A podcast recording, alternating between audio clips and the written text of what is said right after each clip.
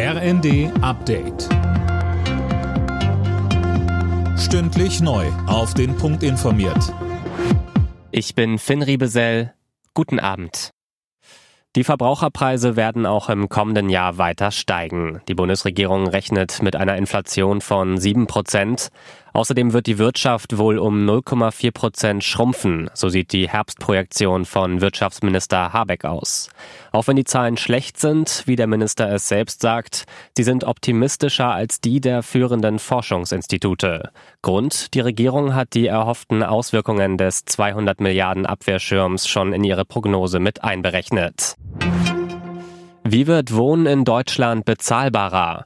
Darüber haben Politik, Unternehmen und Verbände beraten. Heute wurden die Ergebnisse vorgestellt. Kanzler Scholz betonte, dass er weiter an dem Ziel festhält, jährlich 400.000 neue Wohnungen zu bauen.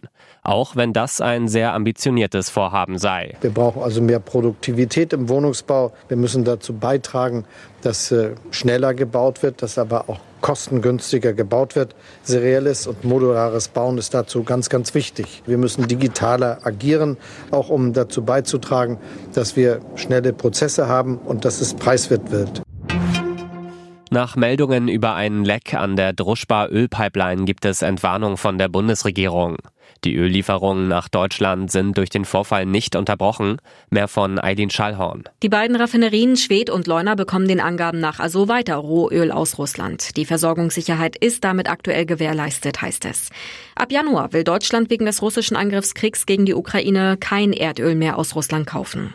Das Leck an einer der beiden Leitungen der Druschba-Pipeline war gestern Abend in Polen entdeckt worden. Die polnischen Behörden gehen nach ersten Informationen von einem Unfallschaden aus, nicht von Sabotage.